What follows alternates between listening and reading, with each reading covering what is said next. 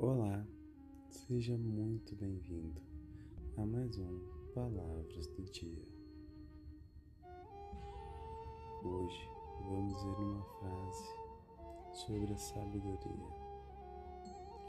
Há três métodos para ganhar sabedoria. O primeiro deles é por reflexão, que é o mais nobre. O segundo método é por imitação, que é o mais fácil. E o terceiro método é por experiência, que é o mais amargo. Pare e reflita qual você está executando.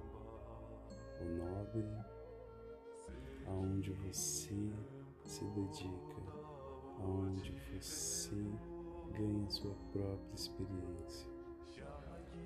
Fácil, copiando outras pessoas, onde você não atinge uma total reflexão sobre os seus próprios pensamentos, ou por o mais amargo, que aí, em pior dos casos, você passa por uma experiência negativa mas essa também faz crescer.